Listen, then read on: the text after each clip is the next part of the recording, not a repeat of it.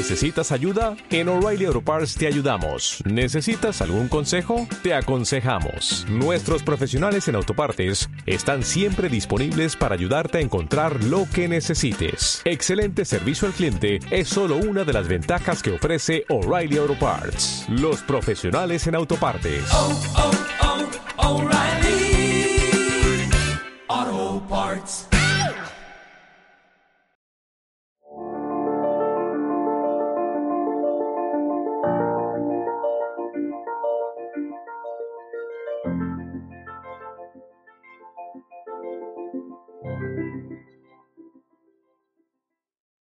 Buenos días.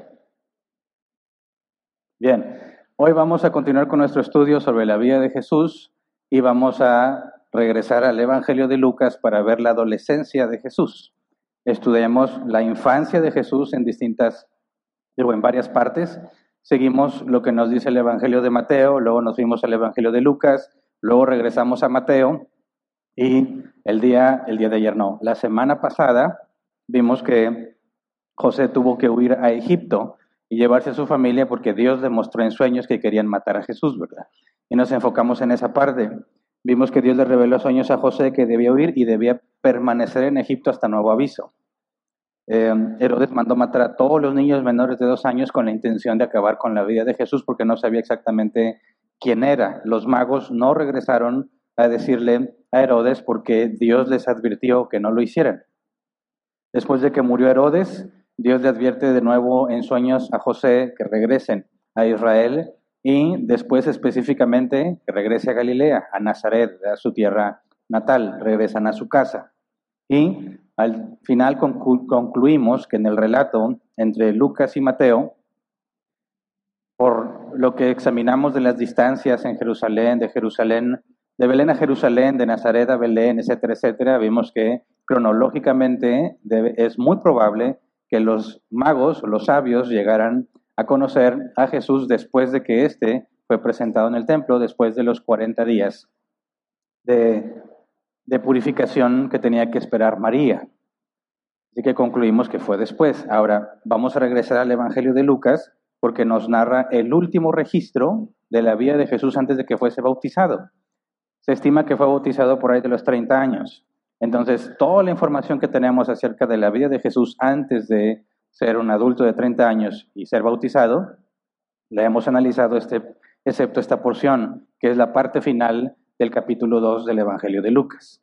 Así que antes de empezar a estudiar, vamos a orar así como estamos. Dios, te damos muchas gracias, que si no fuese por ti no estaríamos aquí. Te damos gracias porque la Biblia afirma que tú sostienes todas las cosas con tu poder. Un momento, Señor, que tú nos abandonaras, dejaríamos de existir.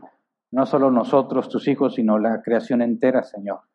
Desaparecería porque tú sostienes y mantienes todas las cosas. A ti te ha agradado, Señor, separarnos del resto del mundo para que te conozcamos. Y es lo que nos proponemos el día de hoy, Señor. Separamos este día para dedicarlo a venir a estudiar, a venir a alabar tu nombre, a profundizar en tus escrituras, porque queremos conocerte por medio de ellas, Señor, queremos que nos hables, que abres nuestro, abras nuestro entendimiento para que podamos comprender qué creemos, Señor, por qué lo creemos, cómo lo aplicamos y cómo lo enseñamos a otros.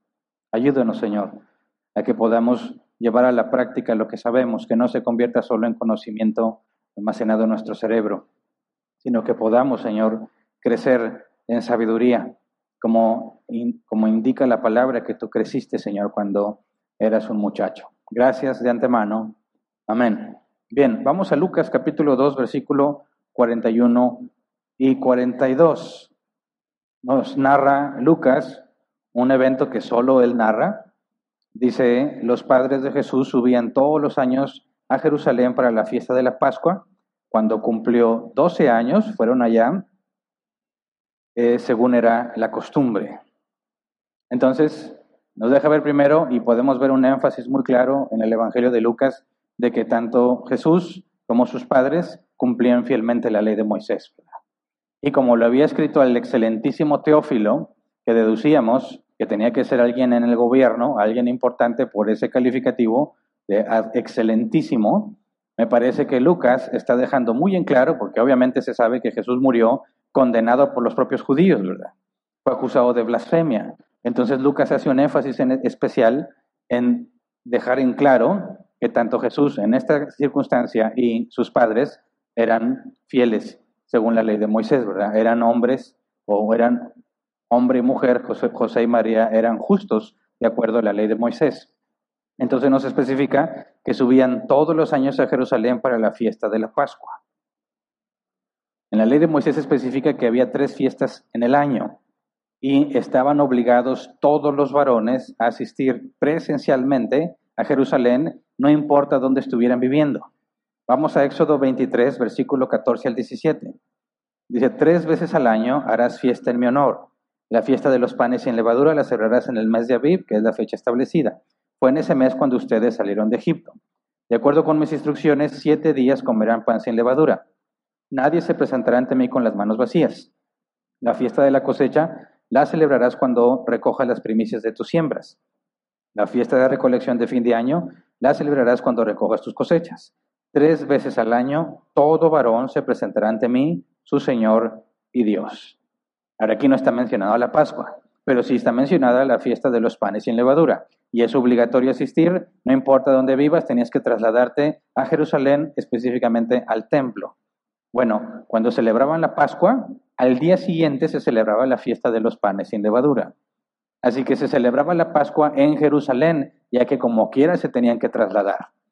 Entonces, por eso es que dice que subían todos los años a Jerusalén para la fiesta de la Pascua, aunque no está específicamente, específicamente mencionada en Éxodo 23, todos hacían el viaje, estaban ahí mínimo desde un día antes para celebrar la Pascua y luego empezar la festividad. Es decir, tenían que asegurar una estancia de mínimo ocho días, ¿verdad? Suponiendo que llegas y te vas, ¿verdad? Llegas directo a celebrar la Pascua y te vas terminándose la fiesta de los panes en levadura. Obviamente, si te mueves con familia, ¿verdad? Vas a tomar días antes y días después para hacer ese viaje, así que es un, un periodo considerable, ¿verdad? Eh,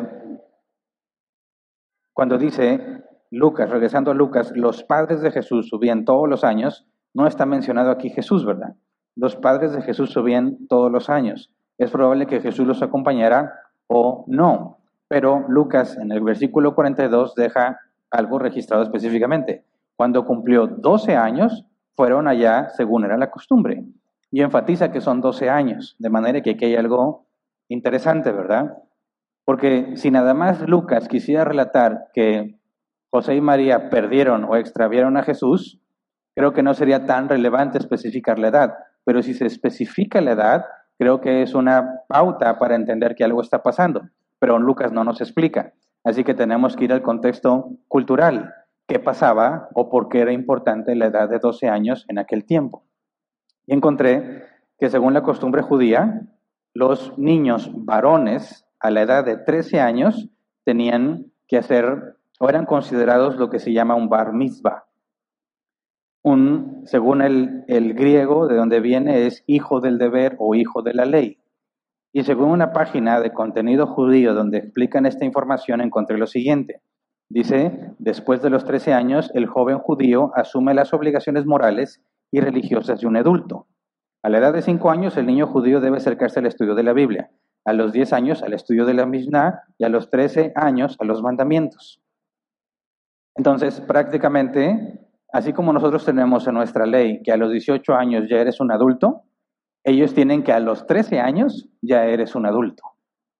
Mucha diferencia, ¿verdad? Hoy conocemos a los adolescentes de 13 años y te parece que son adultos, pero en aquel entonces ya era un adulto y ya es responsable de sus propias acciones y ya era responsable ante la congregación en observar las leyes. Es decir, si alguien de 13 años de edad cometía una falta a la ley de Moisés que ameritaba la pena de muerte, se le aplicaban porque ya es considerado capaz de tomar sus propias decisiones. Así que, el hecho de que Lucas mencione los 12 años nos trae un significado muy importante a considerar. Está a punto de ser considerado adulto o mayor de edad. Ahora, un, dato más de, tomado de esta página. Dice, dos mandamientos o prácticas religiosas se asocian en forma particular con el bar mitzvah. La primera es el uso de los tefilín y la segunda es que puede ser invitado, al igual que los mayores, a leer la Torá en presencia de la congregación. Tefilín, ¿qué es un tefilín? Según otra información que explican los judíos, dice, son conocidos también como filacterias, son objetos del ritual judío consistente en pequeñas cajas de cuero negro unidas por unas correas, en cuyo interior se aloja enrollado un trozo de pergamino con cuatro pasajes de la Torá. Esto lo tomé de la Universidad Complutense de Madrid, donde da esta información. ¿Me ponen la imagen, por favor? Quisiera que nos diéramos una idea de qué eran el tefilín o las filacterias, que es muy probable que Jesús haya cumplido con este proceso y ahorita vemos por qué. Si tú ves la imagen desde, desde su perspectiva, a la izquierda está la cajita con los nudos para amarrártela y luego tienes a un hombre que tiene una cajita en la frente y una cajita en el brazo. Y ahí agregué el texto que venía con la imagen. Dice, una de las cajas se coloca sobre la frente, quedando así delante del cerebro, y la otra habitualmente en el brazo izquierdo para que esté junto al corazón. De manera que es algo simbólico, ¿verdad? De que tienes la palabra en la mente y tienes la palabra en el corazón. No te lo amarrabas en el pecho, sino en el brazo izquierdo cercano al corazón. Entonces, era algo que tú tenías que hacer cuando cumplías los 13 años y tenías que presentarte en el templo. Otra de las cosas que adquirías como responsabilidad es que eras considerado para ser invitado a leer la Torah, la escritura, así le llaman, ¿verdad? Lo que nosotros llamamos Viejo Testamento, lo podías leer eh, en la congregación. Si vamos a Lucas 4, versículos 16 y 17, dice, vino a Nazaret, donde se había criado, y en el día de reposo entró en la sinagoga conforme a su costumbre, y se levantó a leer. Y se le dio el libro del profeta Isaías, y habiendo abierto el libro, halló el lugar donde estaba escrito, y hasta ahí nos quedamos. Para que Jesús haya sido invitado a leer, tuvo que haber cumplido con todos los procesos de la mayoría de edad de los judíos y ser un bar mitzvah. Ahora, según encontré el doctor R.C. Sproul en uno de sus escritos, dice, en tiempos de Jesús se acostumbraba que un año antes de, hacer, de ser bar mitzvah, su familia debía llevar, llevarlo al templo para que se familiarice con los procedimientos que realizaría al cumplir los 13 años. Entonces, esto nos pone en un contexto muy interesante, ¿verdad? es Jesús, Jesús está a punto de ser considerado mayor de edad y lo llevan específicamente porque según la información se acostumbraba que un año antes debía ser llevado para que te empieces a familiarizar con todo lo que ibas a hacer un año después, ¿verdad? Al cumplir 13 años y que todo salga bien. Ahora, como dato adicional, las mujeres también lo hacían, pero a la edad de 12 años. A los 12 años eran ya, ellas eran ya adultas y los hombres a los 13. ¿Por qué? bueno, si tienes hijas de esa edad, te vas a dar cuenta de la enorme diferencia entre lo que piensan las niñas de esa edad y lo que piensan los niños de esa edad. A veces los niños, incluso en mis tiempos, terceros de secundaria, cerca de 15 años, todavía se juntaban a jugar con los carritos. Y las mujeres ya andaban de novias. La carne, ¿verdad? Los hombres éramos más inocentes. Pero bueno, nosotros nos tardábamos un año más si fuéramos judíos en ser considerados adultos y las mujeres eran más maduras. Entonces, con esta información, Lucas dice, Jesús está a punto de ser mayor de edad, lo llevan, primero, tienen que obedecer el mandamiento de presentarse todos los varones, pero cuando habla de todos los varones, en la ley de Moisés especifica que tienen que ser mayores de parte de la congregación. Los niños no tenían esa obligación. Entonces, ¿qué hace Jesús ahí? Tiene que entender cómo es el proceso porque está a punto de ser responsable, de cumplir por sí mismo con estos mandatos. Así que nos ubica en una edad crucial eh, en la vida de Jesús, ¿verdad? Regresamos a Lucas. Lucas 2, 43 al 45. Terminada la fiesta, emprendió en el viaje de regreso, pero el niño Jesús se había quedado en Jerusalén sin que sus padres se dieran cuenta. Ellos, pensando que él estaba entre el grupo de viajeros, hicieron un día de camino mientras los buscaban entre los parientes y conocidos. Al no encontrarlo, volvieron a Jerusalén en busca de él. Ahora aquí nos da otra información, ¿verdad? Terminada la fiesta, ¿cuánto tiempo tuvieron que estar ahí por la fiesta? La Pascua más los siete días de la fiesta de panes sin levadura. Después de ocho días de estar ahí, decidieron regresar. Ahora, la semana pasada hicimos un cálculo, un estimado de tiempo, ¿se acuerdan? Y si recuerdan, vimos que la distancia entre Nazaret y el templo de Jerusalén, obviamente yo he tomado esa información de Google Maps en línea recta, eran 111 kilómetros. Y si para nuestro ejercicio consideramos que una persona caminando tranquilamente a un ritmo moderado le tomaría 10 minutos recorrer un kilómetro, el viaje de Nazaret al templo les tomaría 18.5 horas. 18.5 horas que no creo que le hagan todo en un día, ¿verdad? Mínimo tendrías que ocupar dos días para hacer ese trayecto, suponiendo que se pueden mover y recorrer suficiente distancia, ¿verdad? Obviamente si vas acompañado de personas que tienen dificultad para moverse, el viaje te tomaría tres, cuatro, cinco días para poder trasladarte. Entonces nos dice aquí, van de regreso, pero el niño Jesús se había quedado en Jerusalén sin que sus padres se dieran cuenta. ¿Cómo es que no se dan cuenta? Es una de las primeras preguntas. ¿Cómo es posible que José y María estén de viaje, ocho días allá, y dicen, vámonos para la casa, y quién sabe si Jesús va con ellos? ¿Cómo pasa eso? Yo, si yo me pongo a pensar, o sea, en lo que yo hago, yo tengo tres hijos, como la mayoría de ustedes sabe, y yo tengo que hacer un conteo constante de cuántos estamos en el lugar para asegurarme que ninguno me falta. Uno, dos, tres, cuatro, cinco, estamos completos. Sobre todo cuando vamos de viaje. Hace poquito, gracias a Dios, pudimos hacer un viaje y tuvimos que trasladarnos en distintos lugares. Teníamos que tener un mecanismo para asegurarnos que ninguno se quede rezagado. Entonces teníamos la estrategia, uno va adelante guiando el camino, luego van los hijos y al último va el otro. A mí me tocaba irme delante para guiar el camino y luego mis tres hijos y luego mi esposa al final para asegurarnos que ninguno se nos vaya a extraviar. Porque pues los muchachos son muchachos, ¿verdad? Y si les distrae algo, ah, déjame voy a ver esto y no nos avisa y nos movemos y cómo lo encontramos, ¿verdad? Bueno, ¿qué onda como José y María?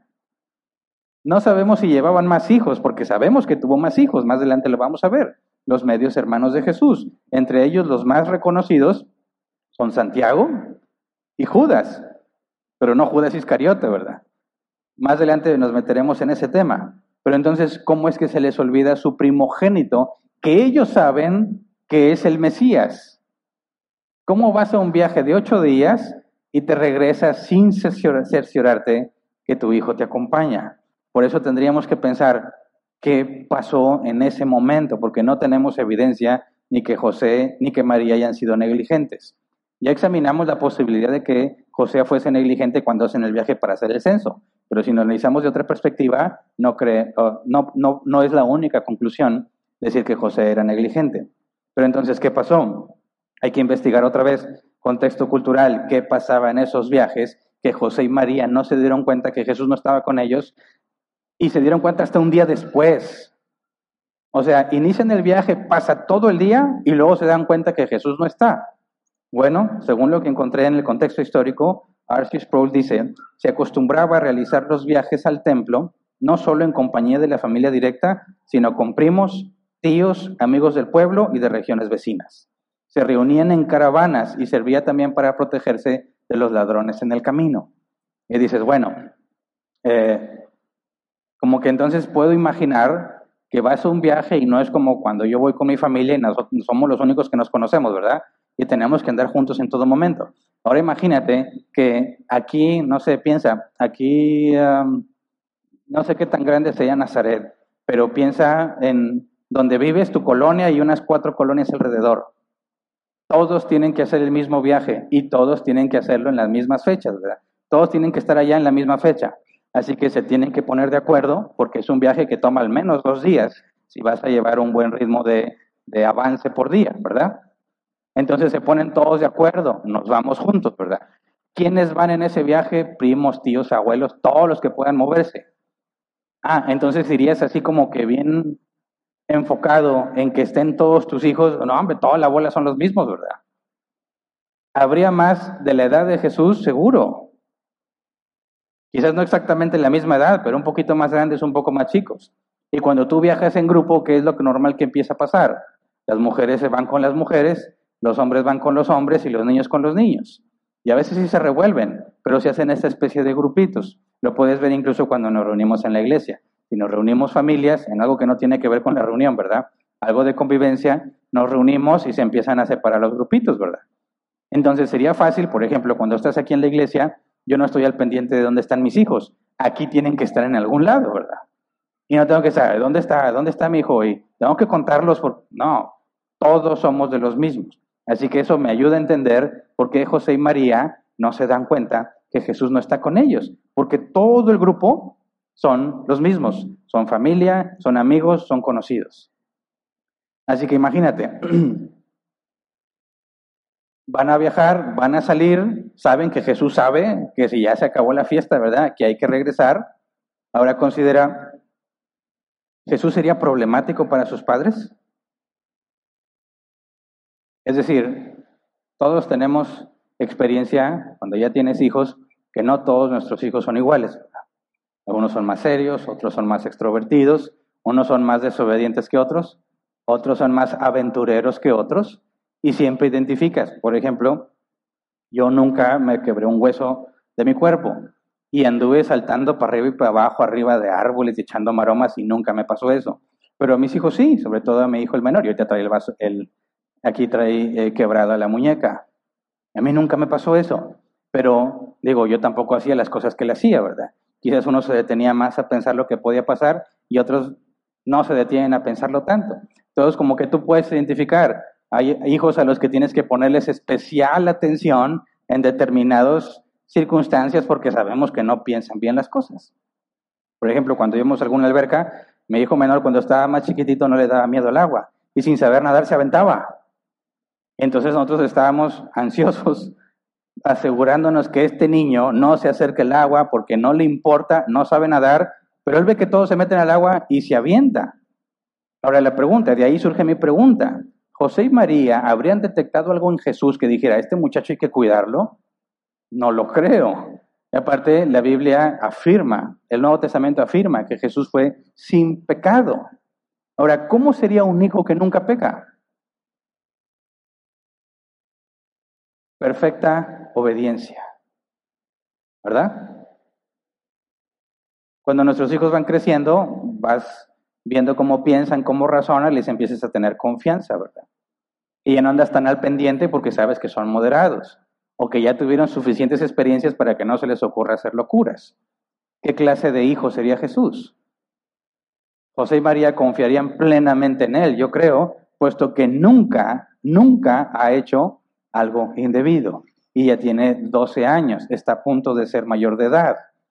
Por eso creo que puedo comprender que si Jesús jamás les ha dado un problema y viajan en pura familia, no es necesario saber el paradero exacto de Jesús a cada momento, porque saben que Jesús sabe, que Jesús es maduro, que Jesús es obediente y no hay razón para pensar que no estaría con ellos. Eso hace más sorprendente lo que pasó. ¿No crees? ¿Cómo es que Jesús se quedó sabiendo que sus padres no saben? si él nunca pecó. Entonces, si José y María tienen un hijo que nunca peca y están rodeados de puros familias, amigos y de los mismos del pueblo, no hay razón para estar preguntándote a cada rato dónde está Jesús, porque seguramente por ahí anda, ¿verdad? Dice específicamente Lucas, ellos, versículo 44, pensando que él estaba entre el grupo de viajeros, hicieron un día de camino mientras lo buscaban entre los parientes y conocidos. Al no encontrarlo, volvieron a Jerusalén en busca de él. Así que quiero que te imagines esta situación. ¿Quién, de José y María, quién se habrá dado cuenta primero que Jesús no estaba? Me parece que la respuesta es muy clara, ¿no? La mamá. La mamá gallina. Siempre necesita saber qué anda con sus pollos. El papá dice, ahí anda. Pero las mamás no. Entonces imagínate que José está aquí platicando tranquilamente con alguien en el viaje, y llega María y Jesús, no sé, ¿no está contigo? ¿No? ¿No sabes dónde está Jesús? No tengo idea de dónde está. Pensé que estaba con ustedes. No, bueno, entonces vamos a preguntar allá con los tíos, el tío Chan, no sé cómo se llame, y vas y le preguntas, oye Jesús, no lo he visto. Vas con el grupito de los muchachos y Jesús, nadie lo ha visto y nadie lo ha visto y ya pasó todo un día. ¿Qué se sentirá no sé si alguna vez te ha pasado con uno de tus hijos que no lo encuentras. ¿Alguno ha tenido esa experiencia de que se te movió y ya no lo encuentras? Y le preguntas a la gente y nadie sabe dónde está. Debe ser desesperante. A nosotros nos pasó, fue un breve instante haciendo de compras en una tienda de conveniencia, para no decir marcas. Iba nuestra hija mayor chiquita todavía y estamos de que escogiendo algo, volteas y ya no está, se siente horrible, horrible, porque empiezas a buscar en todos lados y no se ve, corres al final del pasillo y no se ve y te desesperas. Estaba escondida abajo de algo. ¿Qué se sentirá? Que ya recorriste todo un día y no está tu hijo. Agrégale cuántas personas había en Jerusalén en esas fechas. Llenísimo. ¿Por qué? Porque todos tenían que cumplir la ley de presentarse en el templo. ¿Cuántos grupos había que salieron al mismo tiempo de Jerusalén para llegar a su tierra natal? Muchísimos grupos, muchísimos. Ponte a pensar, ¿qué pasa si Jesús se equivocó de grupo? ¿Quién sabe para dónde se fue? ¿Cómo vas a encontrarlo? ¿Cómo le haces? Entonces, pasó todo un día. Eso nos asegura que no habían llegado a Nazaret, ¿verdad? De manera que el viaje no lo hacían en un solo día. Vamos a considerar que fueron al menos dos días. Por lo menos dos días. A la mitad del viaje te das cuenta que no está. ¿Qué haces? A repetir los pasos que seguiste, ¿verdad? ¿Por dónde pasamos? Quizás se quedó en algún punto en el camino. Me acuerdo mucho que cuando viajaba mucho más joven en autobús, era un terror constante bajarte al baño. Porque el del autobús se iba y te quedabas. Y alguna vez vi que le pasó a alguien. la técnica, fíjate, la técnica de, la, de la empresa de los autobuses. El autobús se detiene y te dan chance de que te bajes a comprar ahí en la tiendita algo para comer, que vayas al baño. Pero como todos se bajaban, y no era el único autobús, sino muchos autobuses, se hacía fila para ir al baño y fila para comprar. Entonces tenías la presión, rápido, hay que comprar rápido, o hay que ir al baño rápido, y estás con la fila y estás al pendiente, que no me vaya a dejar el autobús, que no me vaya a dejar el autobús. Y te regresas, te subes y dices, ay, gracias a Dios. Pero luego el chofer pregunta, ¿falta alguien? No sé si lo has vivido. Y digo, ¿qué clase de pregunta es esa? Yo no conozco a todos los que están en el autobús, no tengo la capacidad de determinar si falta alguien o no. Y si yo viajo solo y yo me bajé, nadie se va a dar cuenta. Y así pasó. Nos fuimos y después, oye, ¿y fulano? ¿Y fulano? Se quedó. Ahora piensa, José y María, a un día de recorrido, ¿dónde quedó Jesús? Como padre, ¿dónde empiezas a buscar? Tienes que empezar a dar reversa a todos los lugares por donde pasaste, ¿no? A ver, ¿dónde nos detuvimos la última vez? Vamos allá. Y ahí, ¿has visto a Jesús? Es más, no tienes foto para enseñarle. ¿Has visto un muchachito? Quizás la descripción física, quizás el tipo de color o ropa que traía. ¿Lo has visto? ¿Lo has visto? No, vámonos más atrás y más atrás y más atrás hasta que llegas a Jerusalén. Y Jerusalén está enorme. Ahora, cuando José y María llegan a Jerusalén, ¿cuántos días han pasado? Dos, ¿qué hizo Jesús solo en Jerusalén durante dos días?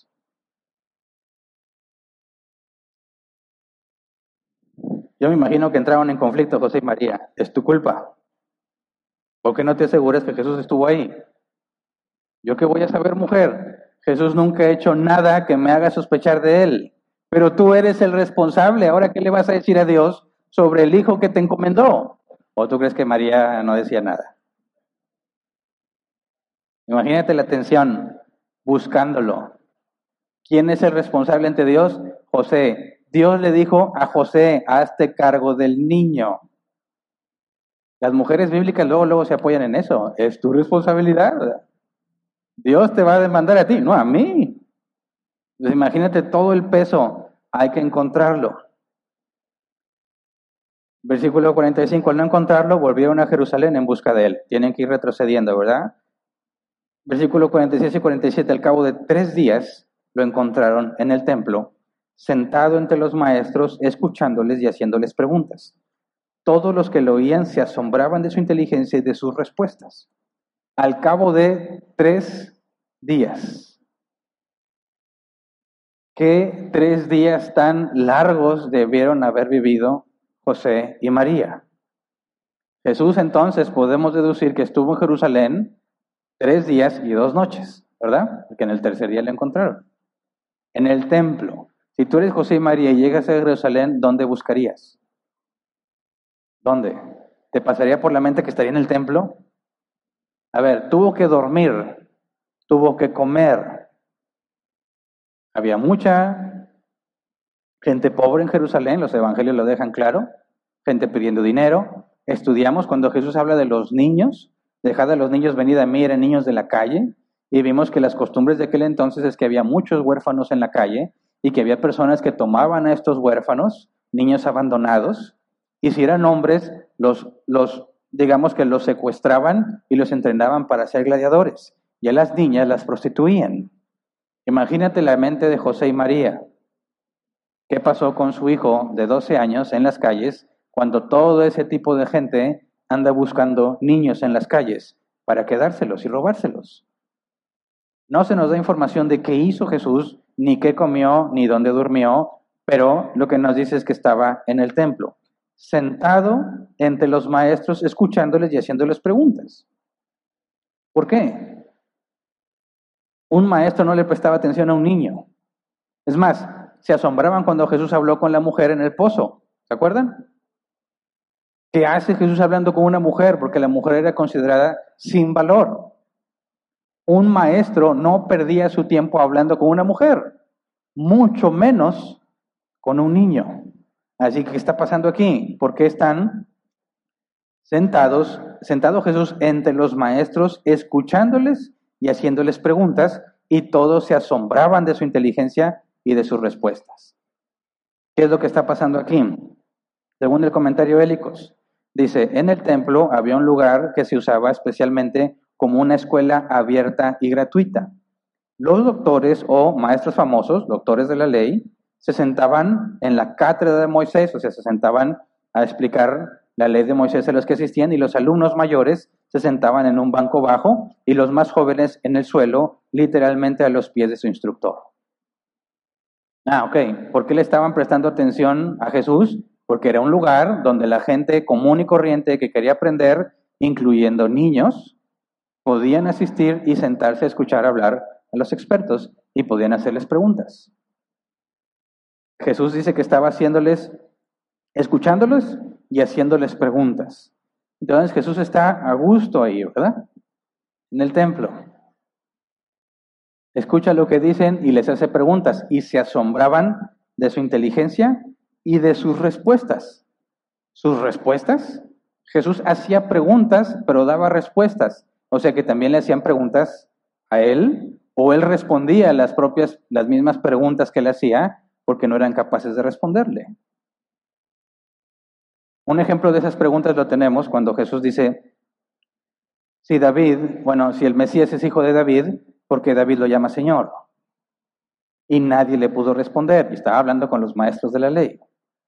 Pues imagínate, tienes a Jesús ahí en la sesión pública, ya tiene, es su tercer día ahí y está escuchando, preguntando y respondiendo y la gente asombrada.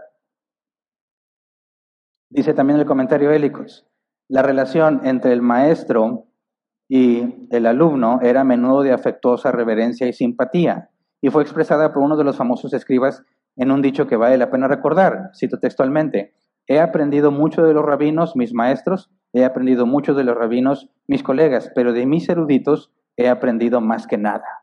O sea, era considerado algo muy valioso y digno de admirar que los expertos en la ley se sentarán a resolver dudas de cualquiera que quisiera preguntar en ese lugar específico del templo. Pero me llama la atención, se asombraban de su inteligencia y de sus respuestas. ¿Por qué? ¿Por qué? ¿Por qué se asombraban? Quizás alguno, alguno tenga la respuesta inmediata de decir, es que Jesús es Dios, ¿verdad? Y Dios es, es omnisciente. Así que Jesús lo sabe todo. ¿Quién estaría de acuerdo con esa afirmación? Levante su mano. ¿Poquitos? Ok. Con todo respeto los que levantaron la mano, son unos herejes. ¿Se acuerdan que estudiamos el tema de las dos naturalezas de Cristo? Jesús en su naturaleza humana no es omnisciente. No lo es. Vimos algunos meses atrás que en el concilio de Calcedonia, en el 451 después de Cristo, este concilio, dando, tratando de dar respuesta al monofisismo y al nestorianismo, llegaron a la conclusión de que Jesús es verdaderamente hombre y verdaderamente Dios. Es decir, Jesús es una persona con dos naturalezas. Si decimos que Jesús es completamente hombre y completamente Dios, tenemos una contradicción lógica. Pero si decimos que es verdaderamente hombre y verdaderamente Dios, hablamos de dos naturalezas distintas en una sola persona, la naturaleza divina y la naturaleza humana. Y en este concilio se acordaron los cuatro negativos de acuerdo a las dos naturalezas de Cristo. Cito textualmente, obviamente es una traducción.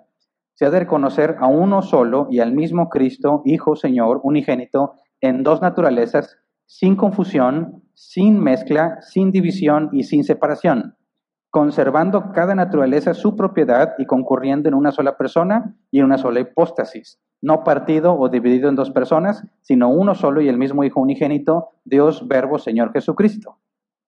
Así que si Jesús en su naturaleza humana, no puede ser omnisciente. ¿Verdad?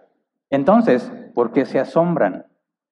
¿Qué había en Jesús que hace que los expertos se asombren de lo que dice? no puede ser su naturaleza divina, ¿verdad? ¿Qué había? ¿Cómo explicamos esto? ¿Qué había especial en Jesús? Por eso, fíjense, les tendí una trampa haciéndoles una pregunta y cayeron redonditos. No, no, analiza bien, no puede ser que si Jesús es omnisciente, entonces sea un hombre como nosotros. ¿Me explico? El propio Jesús dijo, cuando se le preguntaron sobre el fin, el día y la hora, nadie la sabe sino solo el Padre. Y algunos dicen, ah, es que Jesús no es Dios. No, espérame. Claro que Jesús es Dios, pero en su naturaleza humana no tiene atributos divinos. En su naturaleza humana no sabe. Y luego dice, pero ¿por qué en algunos pasajes dice que Jesús conocía el pensamiento de ellos? Lo mismo podemos decir de Pedro. ¿Cómo, supo Pedro que Ananías y Zafira habían decidido quedarse con parte de la venta del terreno y mentirle a la iglesia? Dios se lo reveló, ¿verdad? La, Dios, la naturaleza divina, puede comunicar cosas a la naturaleza humana.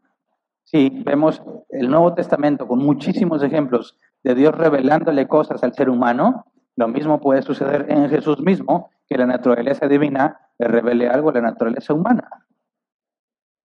Pero no puede ser que digas, bueno, es que siempre la naturaleza divina está diciéndole toda la naturaleza humana, porque Jesús tenía que vivir como uno de nosotros. De hecho, al final del capítulo se nos especifica que Jesús crecía en sabiduría, de manera que tuvo que aprender. Entonces, ¿cómo entendemos esto? ¿Por qué se asombraban? ¿Qué había de especial en Jesús? Ser humano. Bueno, hay algo que hace único a Jesús, y no el hecho de sus dos naturalezas, sino otra cosa más. No sé si alguien se acuerda que Jesús es llamado el segundo Adán. ¿Qué significa eso? ¿Cuál era la característica de Adán que nosotros no tenemos? La capacidad de no hacer el mal, porque nosotros siempre hacemos el mal, ¿verdad? Adán, cuando fue creado, tenía la capacidad de hacer el bien o de no hacer el bien. Tenía la capacidad de hacer el mal o de no hacer el mal. Después de que se revela contra Dios y desobedece, cae bajo maldición. Y todos heredamos la capacidad de hacer el bien que tenía Adán, pero perdimos la capacidad de no hacer el mal. No tenemos esa capacidad. Y me ha tocado en otras sesiones que hay personas que no creen eso. Dicen, ¿cómo no? Yo tengo la capacidad de no hacer el mal. Claro, algunas veces te puedes refrenar, pero hay un experimento muy sencillo que te puede demostrar que no tienes la capacidad de no hacer el mal. Y simplemente es, deja de pecar. ¿Puedes? De hoy, a partir de hoy, en este instante, me propongo jamás volver a pecar. ¿Lo puedes cumplir? No. ¿Por qué? no tienes la capacidad de dejar de hacer el mal. Pero Adán sí la tenía y la perdió. Pero Jesús, al ser el segundo Adán y no ser descendiente de Adán, sino la concepción virginal que ya estudiamos, es creación directa de Dios y tiene las mismas capacidades que tuvo Adán en el principio, solo que Adán decidió rebelarse contra Dios, pero Jesús permaneció fiel. Ahora, esto conlleva muchas cosas. ¿Cuál es la consecuencia que experimentamos en nosotros mismos a raíz de la corrupción que heredamos de Adán? Dices, bueno, hago el mal, no puedo dejar de hacerlo. Mi carne es opuesta a lo que Dios quiere, ¿verdad? Es lo que dice el apóstol Pablo. Lo que no quiero hacer, termino haciéndolo. Y lo bueno que quiero hacer, no lo hago. La Biblia es clara, la carne es opuesta al espíritu y la carne no se somete a Dios. Así que yo vivo conmigo mismo como, como si fuese un enemigo de mí mismo, porque con la mente quiero hacer lo correcto, pero mi cuerpo se opone. Voy a estudiar la Biblia y me da sueño. ¿Por qué? Digo, ay, no, tengo mucho sueño, me pongo a hacer otra cosa y se me quita el sueño. ¿Te ha pasado? Hay que venir a la iglesia y te viene una debilidad, te mareas y, no, no puedo. Me voy a reportar enfermo. Vas a la la iglesia y estás bien a gusto viendo Netflix. Ni mareo, ni debilidad, ni nada. ¿Por qué? La carne es opuesta al espíritu, ¿verdad? Pero hay otro concepto en teología, me llama mucho la atención. Se llama efecto noético del pecado. Nunca lo había escuchado con ese nombre, pero lo hemos estudiado sin saber que está catalogado como algo específico. Efecto noético del pecado. ¿Qué significa? Que tu capacidad de pensar y de razonar también fue afectada por la maldición, por la corrupción de Adán. No piensas correctamente, no piensas como deberías. Fíjate lo que dice el apóstol Pablo en Romanos 1, 18 al 25. Dice, ciertamente la ira de Dios viene revelándose desde el cielo contra toda impiedad e injusticia de los seres humanos que con su maldad obstruyen la verdad. Me explico, lo que se puede conocer acerca de Dios es evidente para ellos, pues Él mismo se lo ha revelado. Porque desde la creación del mundo las cualidades invisibles de Dios, es decir, su eterno poder y su naturaleza divina, se perciben claramente a través de lo que Él creó, de modo que nadie tiene excusa. A pesar de haber conocido a Dios, no lo, glorificaron como a Dios ni le dieron gracias, sino que se extraviaron en sus inútiles razonamientos y se les oscureció su insensato corazón. Aunque afirmaban ser sabios, se volvieron necios y cambiaron la gloria del Dios inmortal por imágenes que eran réplicas del hombre mortal, de las aves, de los cuadrúpedos y de los reptiles. Por eso Dios los entregó a los malos deseos de sus corazones que conducen a la impureza sexual, de modo que degradaron sus cuerpos los unos con los otros. Cambiaron la verdad de Dios por la mentira, adorando y sirviendo a los seres creados antes que al Creador, quien es bendito por siempre. Amén. Fíjate bien, todo lo que está hablando aquí Pablo tiene que ver con la mente. Oye, pero dice el corazón. Sí, pero en griego, cardia no se refiere al órgano que bombea sangre, sino a la voluntad, al hombre interior, a tu intelecto. Todo lo que se describe aquí como un problema tiene que ver con el intelecto. El hombre natural también tiene la mente corrupta. Según Pablo, suprimen la verdad de Dios. Los no regenerados suprimen la verdad. No es que no la conozcan, es que no la quieren y tratan de eliminarla, tratan de hacerla a un lado. Se niegan a creer lo que les ha sido revelado. La propia naturaleza te muestra con la complejidad que hay que es imposible que sea producto del azar. Dice, no tienen excusa, se niegan a honrar o dar gracias a su creador, no quieren hacerlo, sus razonamientos son inútiles, su corazón sigue siendo su hombre interior, es insensato y está en oscuridad, son necios que profesan ser sabios, son idólatras, son dados a los deseos de su carne para deshonrar sus propios cuerpos, prefieren la mentira a la verdad. Entonces, al estar en esta condición de ser hijo de Adán, nuestro razonamiento está descompuesto, no es correcto. Y lo puedes ver con mucha claridad. Acuérdate de ti antes de ser regenerado. Cuando te hablaban de las cosas de Dios, las rechazabas, ¿verdad? Ni siquiera la tomabas como algo serio. No sé a cuántos se les dio la oportunidad de escuchar un buen razonamiento a favor de la existencia de Dios, pero la gran mayoría nunca escucha eso. Y sí, en gran mayoría los cristianos también son irracionales cuando hablan del Evangelio. es más, ni siquiera es el Evangelio lo que dicen. Y a pesar de eso, muchos llegamos al conocimiento de Dios.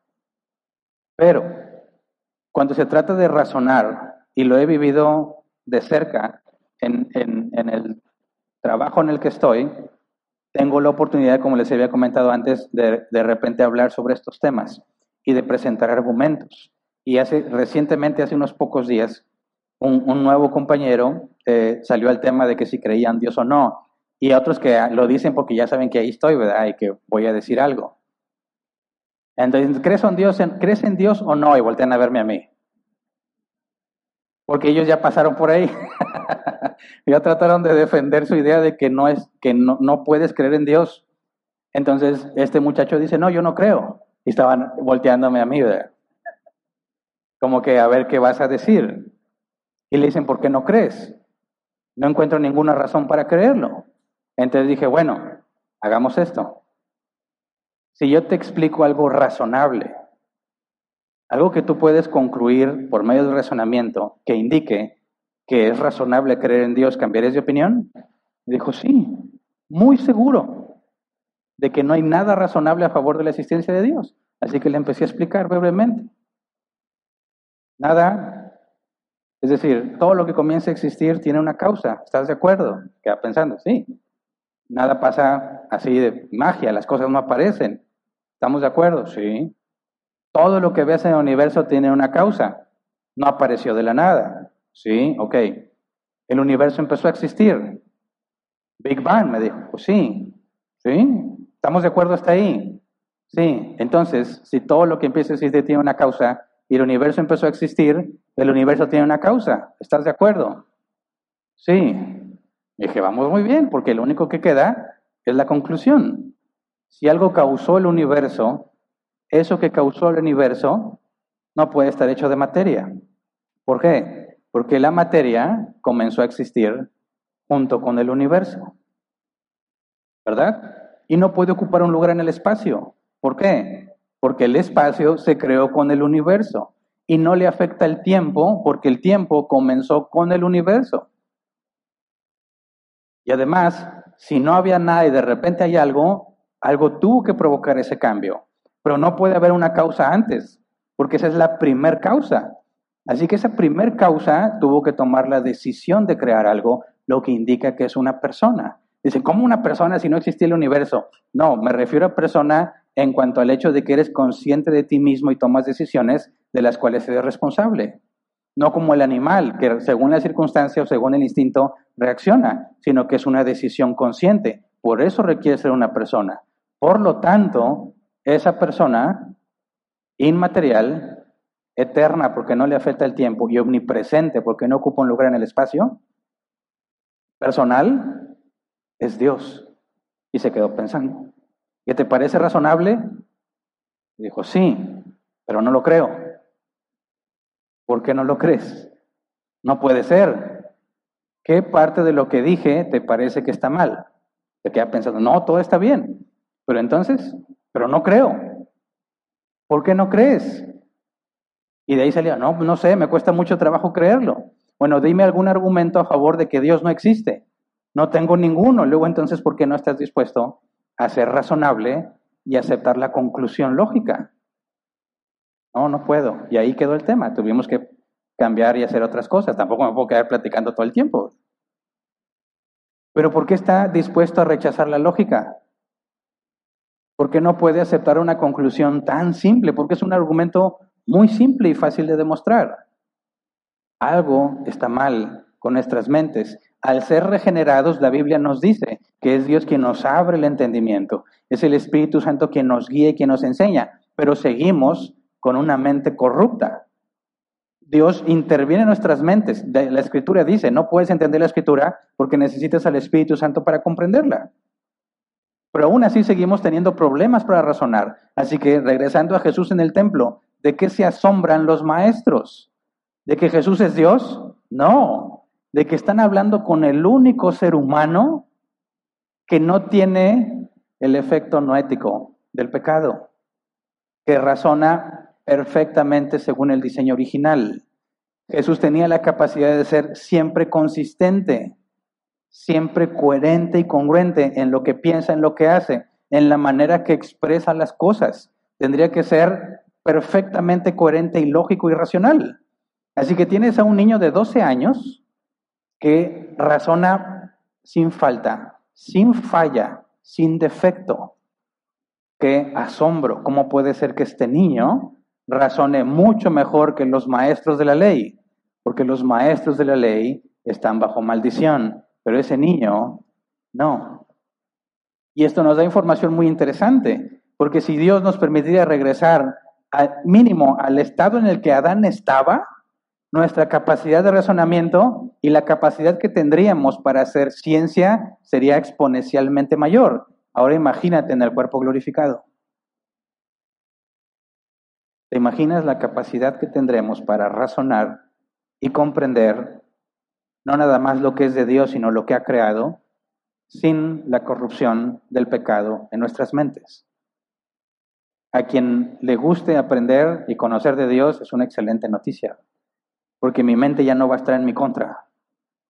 Ya no me voy a desviar en razonamientos equivocados, sino que voy a poder avanzar mucho más rápido hacia conclusiones correctas. Así que no, no están sorprendidos porque Jesús era omnisciente, sino ante la mente de alguien sin la corrupción de los hijos de Adán. Pero Jesús sigue siendo verdaderamente hombre en su naturaleza humana. ¿Se entiende?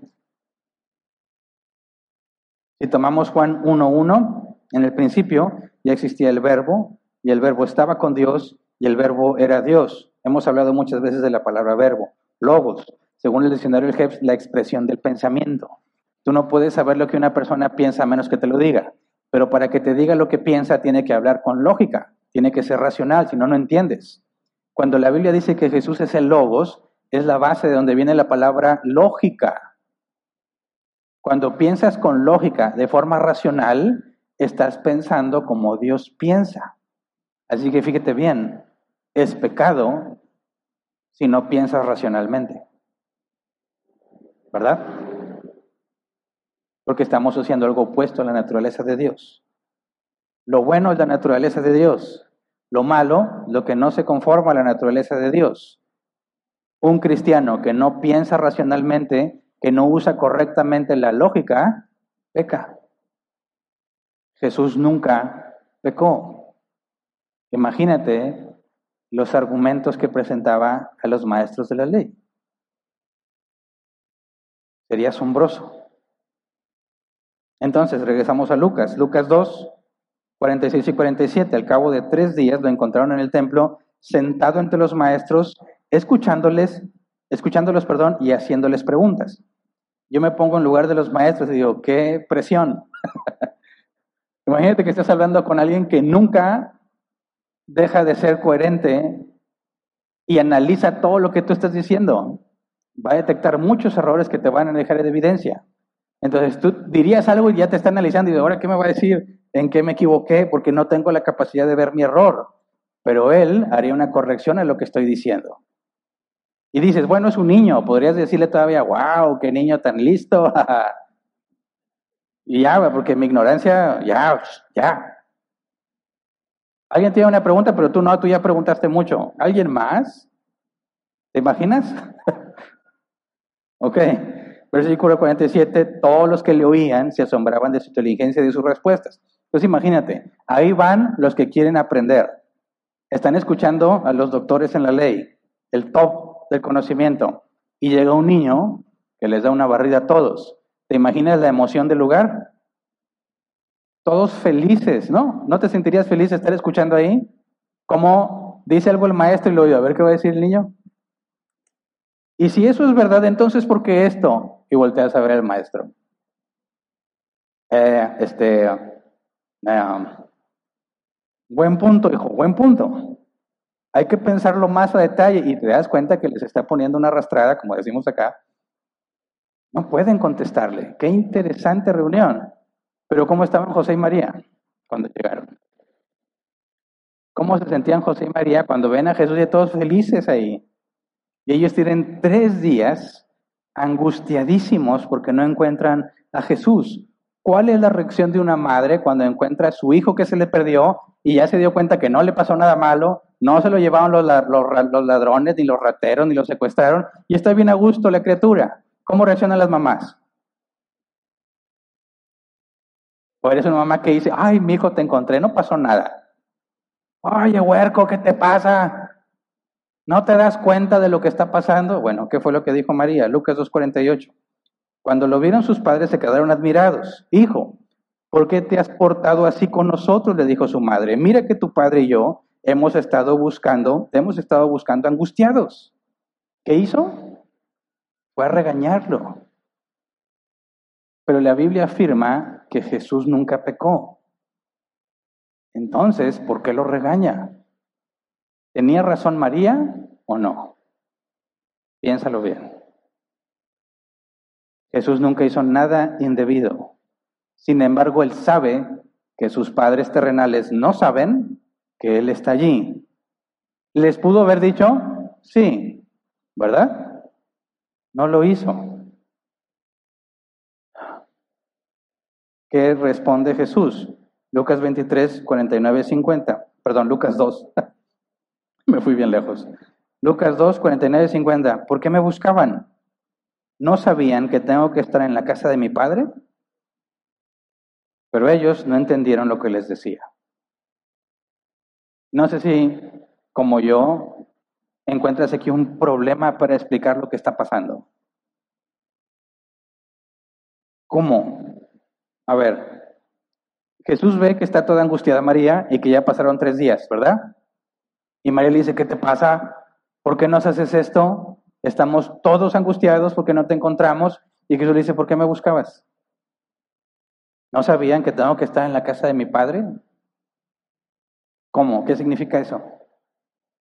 Eso significa que María y José están mal, porque ya deberían de saber ya tenían la información necesaria para que supieran y no concluyeron bien y no encuentran a Jesús y se enojan con Jesús y Jesús les dice, el problema no es mío, es algo que tú ya debes de saber. Si tú fueras la mamá de Jesús, ¿qué harías ahí?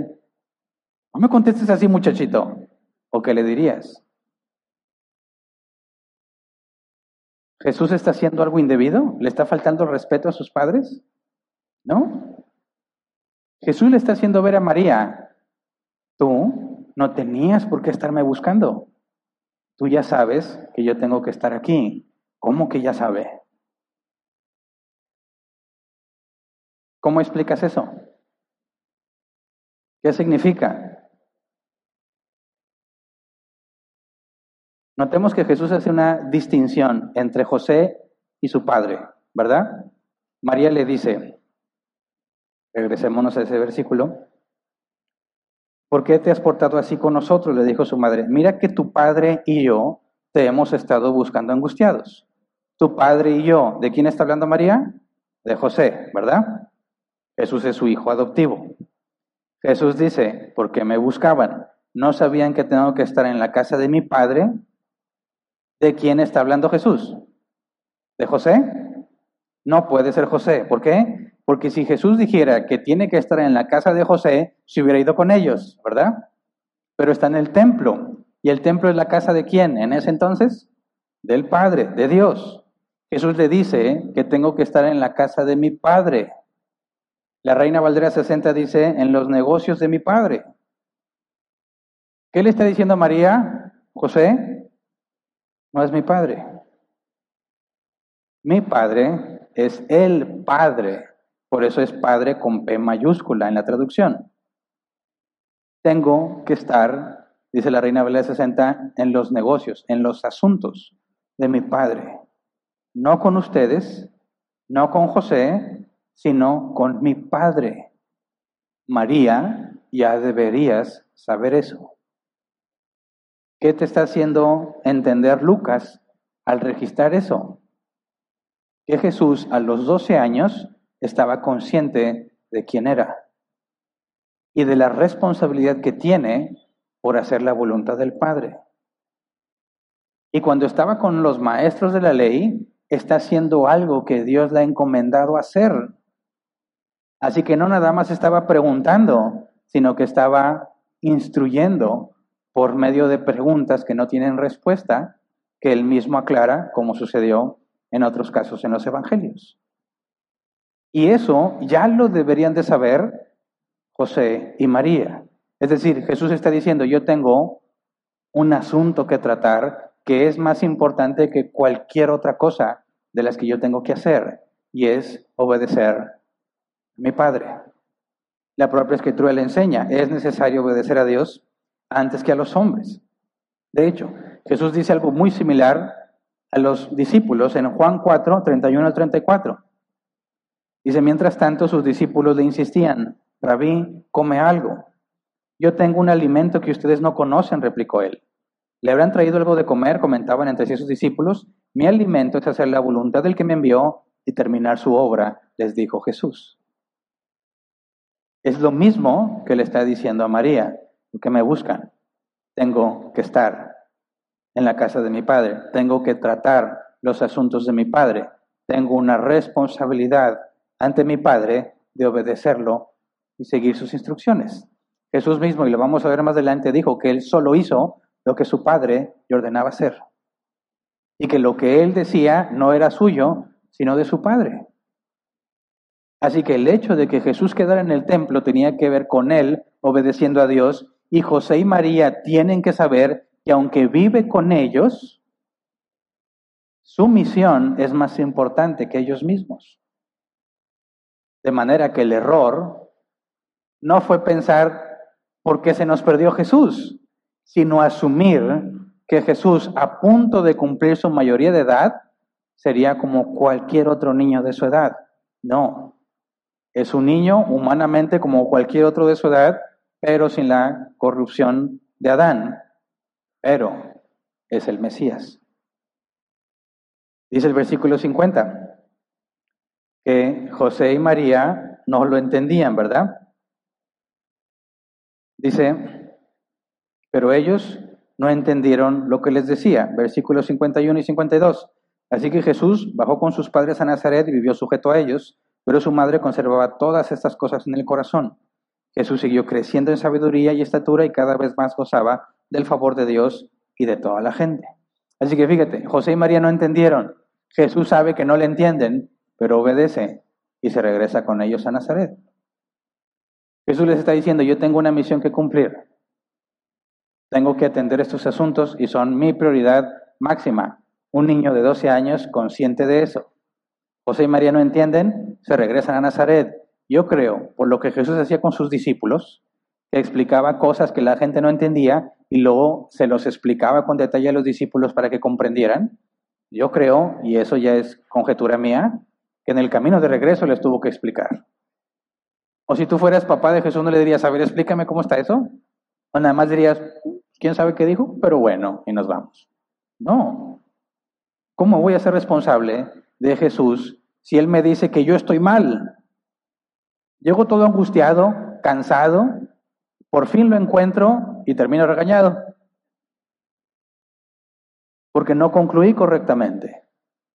Fíjate, no razonar en términos bíblicos, quizás José y María tenían información de sobra, desde que Simeón y Ana en el templo le dieron información de quién era Jesús y que se le dijo a María que una espada le atravesaría el cuerpo, ¿verdad?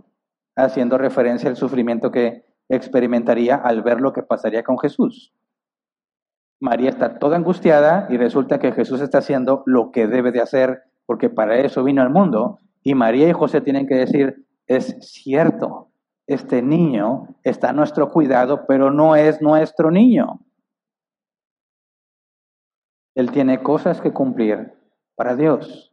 De manera que ellos tienen que hacer un paso atrás y decir, hágase primero la voluntad de Dios antes de lo que nosotros creemos que debe de hacerse. Debe ser un parteaguas para la vida de José y María a partir de ese momento. Dice, pero su madre conservaba todas estas cosas en el corazón. las tiene que estar procesando, ¿verdad? Jesús siguió creciendo en sabiduría y estatura y cada vez más gozaba del favor de Dios y de toda la gente. Está hablando de los aspectos del ser humano. Creciendo en sabiduría. No en conocimiento nada más, sino sabiduría. Sabemos que Jesús tenía que estudiar las escrituras, ¿verdad? Lo dictaban las costumbres de su pueblo en las edades que correspondía, pero él especialmente, ¿verdad? Sabía quién era. Tiene que conocer a la perfección la palabra de Dios. Y no es que le haya recibido una descarga de toda la escritura en su cerebro, porque dice aquí, crecía en sabiduría. Así que leía, por supuesto, pero también aplicaba. Iba avanzando. Estatura, físicamente, se iba desarrollando.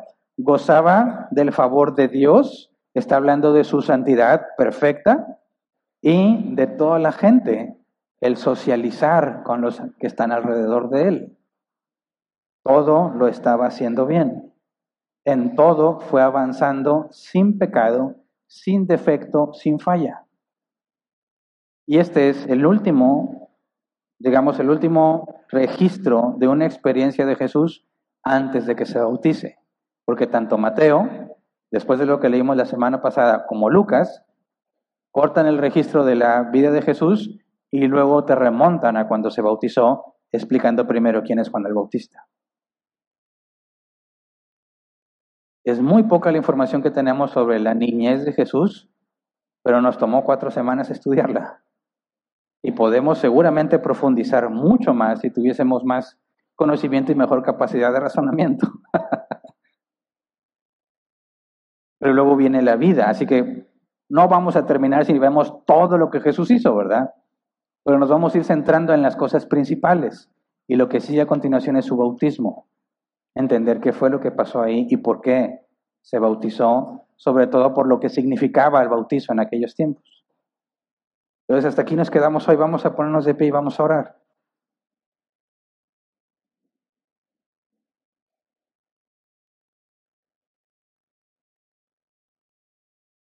No sé cómo lo veas tú, pero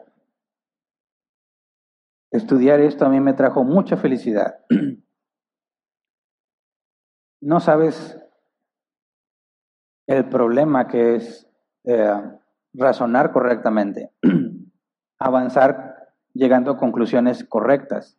Cuando te propones hacerlo y profundizar, te das cuenta de la enorme necesidad que tenemos de una mejor mente, de cómo nos, es complicado avanzar. Pasa el tiempo, pasan, adquieres experiencia y dices, era algo muy fácil que pude haber entendido, pero nunca lo entendí. Hasta después de ciertas cosas digo, era tan obvio, estaba tan a la vista, pero no tuve la capacidad de verlo. Y si tu deseo es conocer cada vez más de Dios, eso es algo que te frustra, porque no puedes. Tendrías que dedicar muchísimo tiempo y no se puede porque tienes que vivir. Tienes que buscar el sustento para ti y para tu familia. Tienes que entender las cosas de este mundo, como dijo Pablo con respecto a los casados. Qué bueno sería que Dios me quitara todos los problemas de mi mente para poder avanzar sin estorbo en el conocimiento de Dios. Qué triste que tengamos ese problema en nuestras mentes, pero qué buena noticia que en el cuerpo glorificado será mucho mejor que incluso cuando Adán fue creado. Y que tendremos acceso directo a la información porque no relacionaremos cara a cara con Jesús, con Dios encarnado en Jesús. ¿Te imaginas lo que vas a poder aprender o no te interesa aprender de Dios? La ciencia tiene que ver con Dios. La Biblia es la base de toda ciencia. Si no hay Dios, no puedes hacer ciencia. No puedes buscar orden en el universo si no hay un logos que trae orden en el universo. Así que no estoy hablando nada más de teología, sino de toda la ciencia que se va a poder avanzar y encontrar y descubrir en la creación de Dios. A mí me, me hace sentir muy bien, digo, quiero pensar que falta mucho para que me muera, pero nadie sabe cuándo se va a morir. Pero pensar en la muerte no como algo que nos da miedo, al contrario, el día que te mueres fue el último día que estuviste limitado aquí. el último día que luchaste contra ti mismo, el último día que ves a Dios como por medio de un espejo. Y cuando Pablo habla de espejos, no está hablando de los espejos modernos, ¿verdad? Sino de bronce ahí aplanado que medio daba un reflejo. No se parece nada a los espejos actuales. Dice, vemos como por medio de un espejo. Vemos muy limitado, pero lo veremos tal cual es. Por eso es que el, el día en que un cristiano muere debe ser el día más feliz de ese cristiano en sus días en la tierra.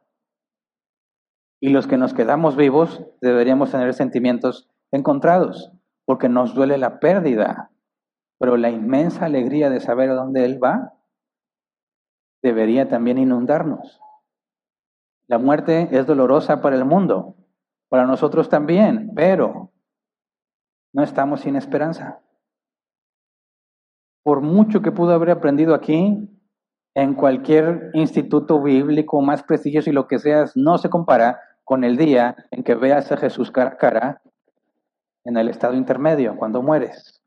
Y no hay comparación entre el estado intermedio y el cuerpo glorificado en la resurrección. Así que los cristianos vivimos en este mundo con la esperanza de llegar allá. No deseando ya irme, ¿verdad? Sino confiando en que ese día llegará y que hoy tengo cosas que hacer, porque mis días se acabarán hasta que Dios acabe su obra ah, conmigo y a través de mí. Todo lo que Dios ordenó para mi vida se va a cumplir, porque es Él quien lo va a hacer. El día que yo acabe la tarea que se me asignó, ese es el día que me muero. Nadie sabe qué tanto nos queda pendiente por hacer. Hasta qué edad nos va a dejar. Pero el día que acabe mi tarea aquí, va a ser el día en que podré ver a Jesús cara a cara. Y ese es el deseo de todo aquel que se dice hijo de Dios. Estar cara a cara con su Creador. Así que vamos a orar. Señor, te pedimos, te rogamos, como hiciste con tus discípulos, ábrenos el entendimiento, Señor. Somos como ellos cuando les dijiste que torpes y duros son para entender lo que han dicho los profetas. Así somos nosotros, Señor. Somos lentos, torpes, no razonamos correctamente. Algunas cosas las concluimos bien, en otras nos desviamos. Estamos dispuestos incluso a discutir con otros cristianos defendiendo nuestras conclusiones, ignorando, Señor, que tenemos una mente defectuosa. Fuimos regenerados, pero aún no somos librados de esta carne. Ayúdanos, Padre, a conocerte cada vez más dentro de los límites que has establecido. Ayúdanos, Señor, a convertir en sabiduría lo que nos enseñas, el conocimiento que adquirimos. Que cuando venimos a este lugar, Señor, no nos vayamos con la mente llena de conocimiento, sino que ese conocimiento, Señor, se convierta en sabiduría y podamos enseñar a otros. Ayúdanos a comprender, Señor, todo lo que hemos creído, por qué lo creemos, ¿Cómo lo aplicamos? ¿Cómo lo convertimos en sabiduría y cómo lo enseñamos a otros? Concédenos, Padre, dentro de nuestras limitaciones y nuestra ignorancia, al menos ser reconocido como tus discípulos, gente indocta, dice la reina Valdera 60, gente indocta, no preparada, sin conocimiento, pero se ve que han estado con Jesús. Señor, enséñanos a hablar la verdad con gracia en el momento oportuno. Enséñanos a hablarlo con claridad. Las cosas que pueden ser muy complejas de comprender, podamos explicarlas en palabras simples, con explicaciones y ejemplos sencillos, como enseñabas tú, Señor, mientras caminabas en la tierra.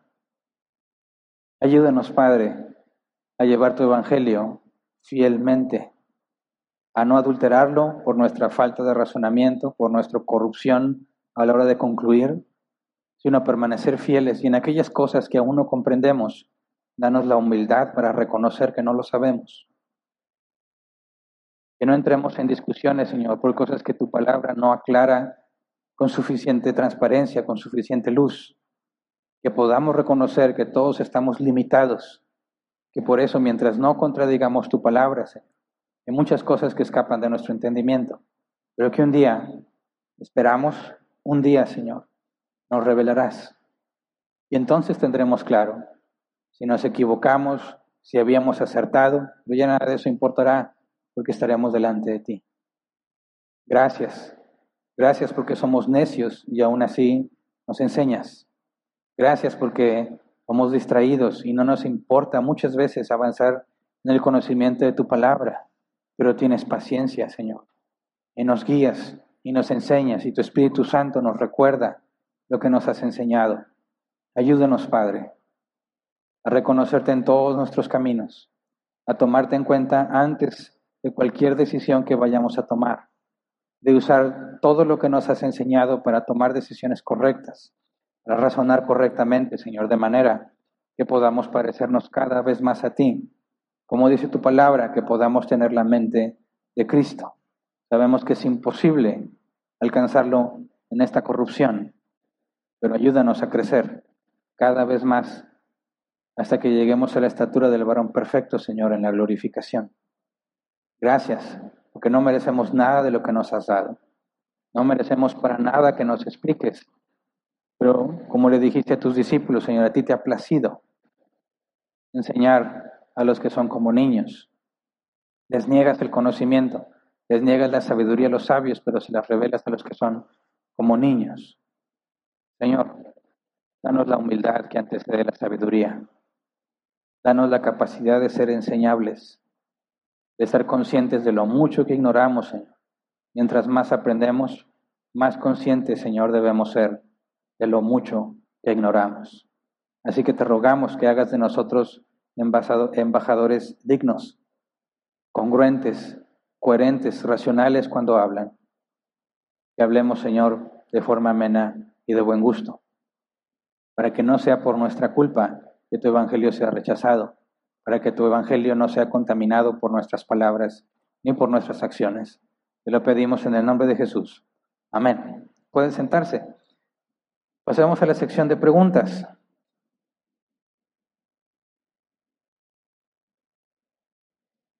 Si es que las hay, si hay, bueno, trataré de responderlas con mi razonamiento defectuoso. Eh, si la pregunta no tiene que ver con el tema, pues la pasamos al final. Tenemos un máximo de 15 minutos. Em, este martes toca sesión de preguntas y respuestas. A las 7 pm hora de México publicamos en nuestra página de Árbol Plantado y en el grupo de foráneos de Árbol Plantado se publica el link para que eh, solo le tienes que dar clic y te lleva a la sesión. Las preguntas se hacen por medio de los comentarios, o sea, yo estoy transmitiendo en vivo, yo voy leyendo el chat y la pregunta que leo, pregunta que trato de responder. Si nos ves desde Facebook y sigues el link, no te va a dejar comentar, vas a tener que ir a las opciones y ponerle abrir con YouTube, para que ahora sí se abra en la aplicación de YouTube y ya tengas la opción de escribir tu pregunta. Así que las preguntas, si por alguna razón no alcanzamos a responderlas hoy, tienen oportunidad de formularlas el próximo martes. ¿Ok? Primera pregunta, Alexander Ramírez. buenas tardes, somos Alexander Ramírez y esposa. Tenemos una pregunta. Según esto, Jesús no hizo algo indebido, pero el no avisar a sus padres es un acto de desobediencia. No, el argumento de Jesús es claro, porque me buscan, ¿verdad? Porque me buscan. No tenían por qué estarlo buscando. Dice, no saben que tengo que estar en la casa de mi padre o en los negocios de mi padre esa información que ellos ya tenían, que los debió haber ayudado a concluir correctamente, de manera que no era necesario informarles, ¿verdad? Así que no es desobediencia lo que Jesús hizo.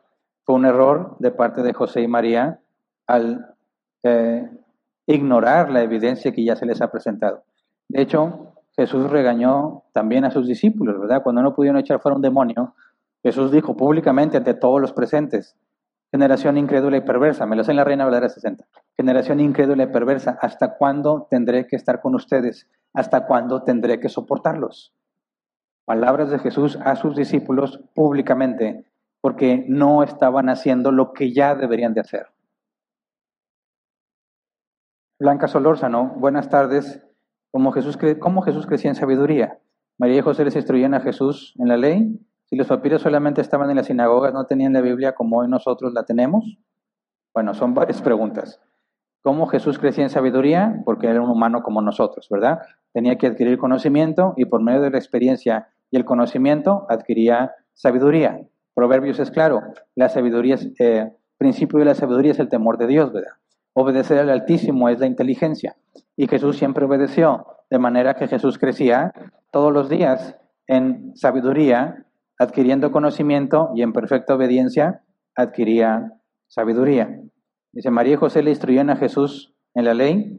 Bueno, lo leí brevemente. Antes de los cinco años, la madre era responsable de enseñar al niño. Del de cinco a, diez, bueno, hasta los trece, pero era responsabilidad del padre y se le enseñaba en dos etapas. Eh, primero, tradición de ellos, la Mishnah, y a los doce años se les empezaba a enseñar los mandamientos. Había responsabilidad del padre, pero ya no en tanto grado porque el niño se consideraba mayor de edad ya. Él elegía quién era su maestro y él iba a tener que elegir entre saduceos o fariseos, ¿verdad? Y otras corrientes que había. Era responsabilidad del niño ponerse a aprender y ya no dependía ni era enseñado directamente por el padre, sino que buscaba un maestro que lo guiara.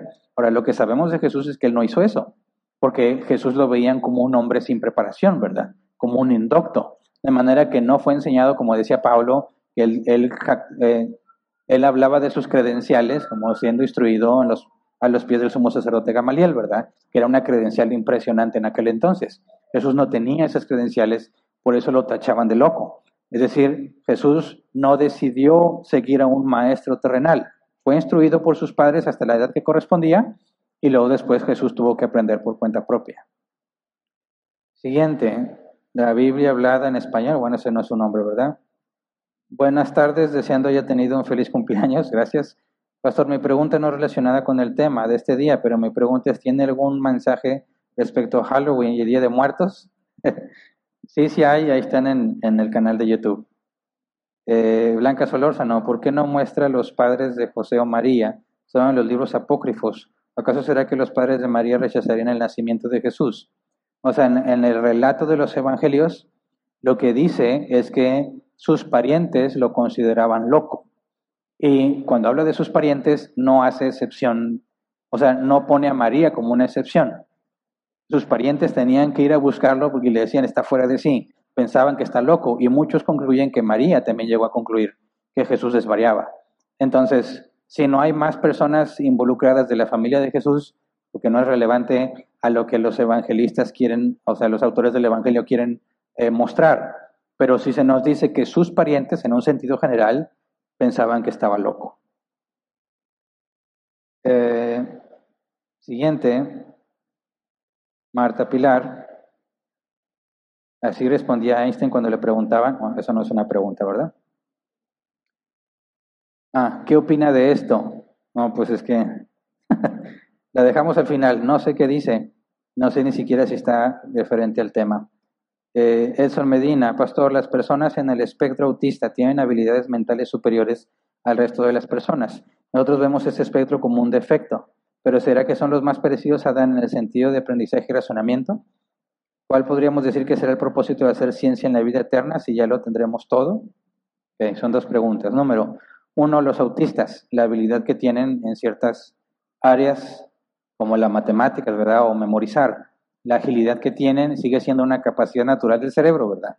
Que desconocemos cómo es que se activó. De hecho, había leído hace tiempo que una persona se golpeó la cabeza fuertemente y después de ese golpe se volvió un experto en matemáticas. Lo que lleva a pensar, a concluir que algo en nuestro cerebro como que no está funcionando correctamente, y estoy hablando biológicamente, ¿verdad? Que ese golpe activó y que dio esa habilidad impresionante. Eh, para nosotros, digo, la ciencia lo desconoce, no, no entiende exactamente cómo funciona el cerebro, pero si un golpe puede darte esa habilidad, quizás es una parte que está ahí, que no está bien conectada, que por medio de un golpe, y no te vayas a dar golpes en la cabeza, nadie vaya a malinterpretar esas palabras, sucedió en un caso particular y ya, ¿verdad? Pero hay, algo biológico. Ahora, ¿estaría asociado a la corrupción? Bueno, quizás, tenemos eh, la entropía, ¿verdad? En la, física todo tiende al caos. del orden vas al desorden. Eh, si tú pones en una canica, en una caja, perdón, de una la, mitad cajas, eh, canicas negras y en la otra mitad canicas rojas, y agitas la caja, el resultado es que tienes una revueltura de canicas. Y tú la puedes agitar durante toda la eternidad si tú quieres, y en este universo jamás van a quedar alineadas las canicas negras y las canicas rojas, porque todo en el universo tiende al caos. Podríamos hablar así del proceso de muerte del ser humano y toda la información genética que se va transmitiendo. Podríamos decir que ahora somos más torpes que hace siglos atrás por medio de los defectos y la entropía en nuestro organismo, ¿verdad? Si, retrocediéramos, quizás llegaríamos a habilidades que podrían ser sorprendentes para nosotros en los tiempos de Adán y Eva, pero es conjetura, ¿verdad? Eh, ¿Cuál sería el propósito de la ciencia en la vida eterna? Conocer a Dios. Porque cuando hacemos ciencia, incluso en esta vida, conocemos cada vez más la grandeza y la sabiduría de Dios. Cuando Dios le pide a Adán que eh, practique la taxidermia y que separe a los animales por categorías, Adán se dio cuenta que estaba solo, ¿verdad? Aprendió algo a raíz de la observación de lo que Dios ha creado. La Biblia dice que los cielos cuentan la gloria de Dios. Es, es una manera en la que conocemos mejor a nuestro Creador. Y creo que ese mismo propósito de la ciencia permanecerá en, el, en, el, en la vida venidera, ¿verdad? Porque sigue habiendo creación, seguimos siendo finitos en nuestras mentes, de manera que tendríamos que crecer en el conocimiento de Dios. Y dado que la ciencia tiene que ver con el orden y Dios es un Dios de orden, no creo que desaparezca, es mi opinión personal. Gustavo Carrillo, Pastor, buenos días, Dios lo bendiga. Gracias. ¿Puede explicar un poco más cómo están las dos naturalezas en la persona de Cristo? Muchas gracias. Bueno, es lo que se requerirían varias semanas, como ya lo estudiamos, ¿verdad? Pero en resumen, eh, la Biblia dice que Dios, bueno, Jesús, que siendo igual a Dios, no lo vio como algo que aferrarse, ¿verdad? Sino que se despojó de sí mismo haciéndose semejante a los hombres. Sabemos que no dejó de ser Dios porque sería una contradicción lógica. Dios no puede dejar de ser Dios, ¿verdad? Eh, dice, oye, pero no es omnipotente, sí, pero de acuerdo a su naturaleza. Entonces Jesús no dejó de ser Dios, pero el apóstol Pablo nos dice que se despojó de sí mismo haciéndose semejante, a nosotros. Entonces, su naturaleza divina permanece intacta, pero decimos, adquiere una naturaleza humana.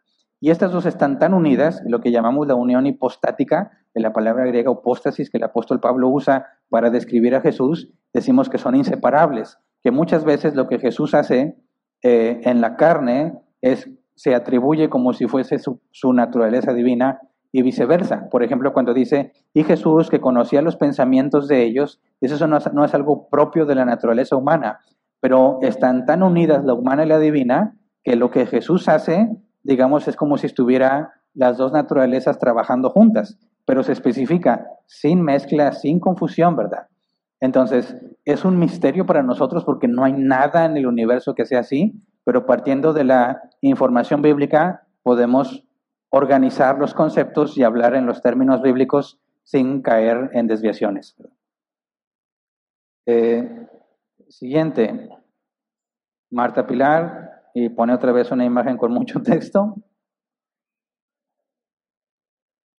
Eh, alguien, bueno, alguien subió el video que estaban preguntando y dice QP o es OP. Me quedé confundida. ¿Cómo que es pecado si no se piensa racionalmente. Todo me parecía congruente hasta que llegó eso, porque anteriormente dijo que tenemos una naturaleza corrompida y no podemos pensar correctamente aún siendo salvos. Porque entonces Dios dice que nuestros pensamientos no son los nuestros. Eh, ¿Será que sus pensamientos no son los nuestros? Mira, el hecho de que hayamos sido regenerados no significa que ya no pecamos, pecamos todos los días, de muchas maneras. Entonces, cuando pensamos o tratamos de definir el mal, el mal es la ausencia del bien, ¿verdad? El mal no es algo, es lo que pasa cuando no hay algo. Por ejemplo, la ceguera.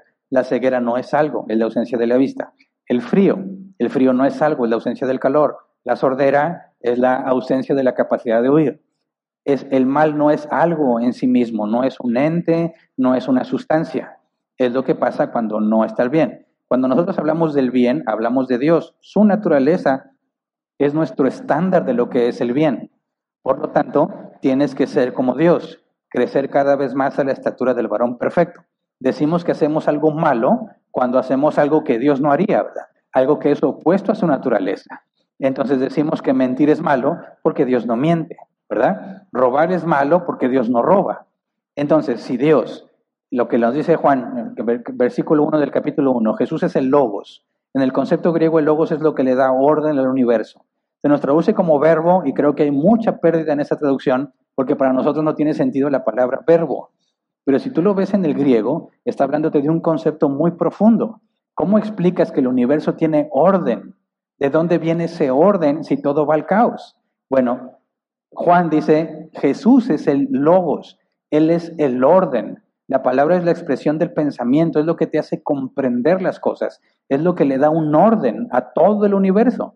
Y nosotros tenemos que hacer las cosas que van de acuerdo a la naturaleza de Dios. Así que cuando yo me pongo a razonar y a pensar o a instruir y no hago las cosas como Dios las haría, de acuerdo a su naturaleza, por definición estoy pecando, no estoy haciendo lo que debo de hacer. La palabra griega pecado, amartia o jamartia, es errar al blanco, no hacer lo que debía haber hecho. Y yo, y todos somos eh, a todos se nos demanda que hagamos el bien, ¿verdad? Pablo lo dice en Hechos 17, Dios manda a todos los hombres que se arrepientan, deja de hacer el mal, todos debemos hacer el bien. Entonces, como cristianos, cuando nosotros no nos enfocamos en ser racionales y en hablar con lógica, ¿verdad? Con coherencia, de forma congruente, vivir de forma congruente a lo que sabemos, estamos pecando al hablar y al obrar.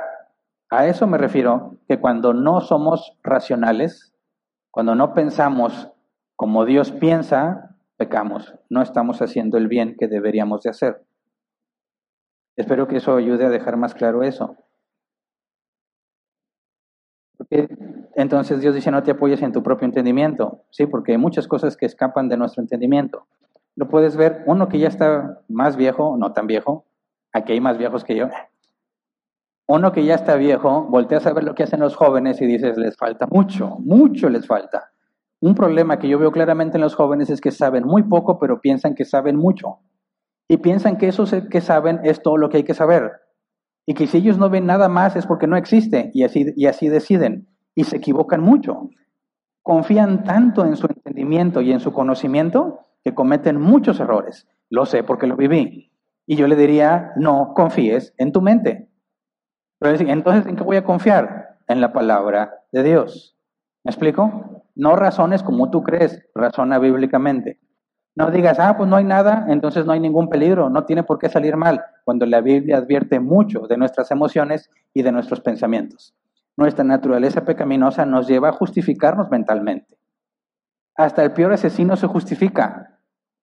Es que me hicieron enojar, es que no pensé que fuera a pasar, o sea, ahora resulta que tiene una buena razón para hacer lo que hizo todos nos convencemos mentalmente de que lo malo que estamos haciendo en realidad no es tan malo. Y ahí hay una muestra de que no te puedes apoyar en tu propio entendimiento. Pero eso no significa que todo lo que piensas está mal, ¿verdad? Si te apegas a la escritura y razonas tomando la escritura como base, puedes confiar en que estás tomando buenas decisiones. Quizás no es todo el bien que pudiste haber hecho porque nos falta capacidad, pero estamos avanzando. La vida cristiana es un proceso gradual de crecer en santidad, gradual. Para algunos de nosotros es mucho más lento que para otros, pero tiene que haber un crecimiento. Ok, se me acabó el tiempo, ¿verdad? Quedó una pregunta pendiente. Bueno, entonces terminamos con la transmisión. Esperamos eh, que todos los que nos siguen en línea sigan perseverando con nosotros y si Dios lo permite nos vemos la próxima reunión.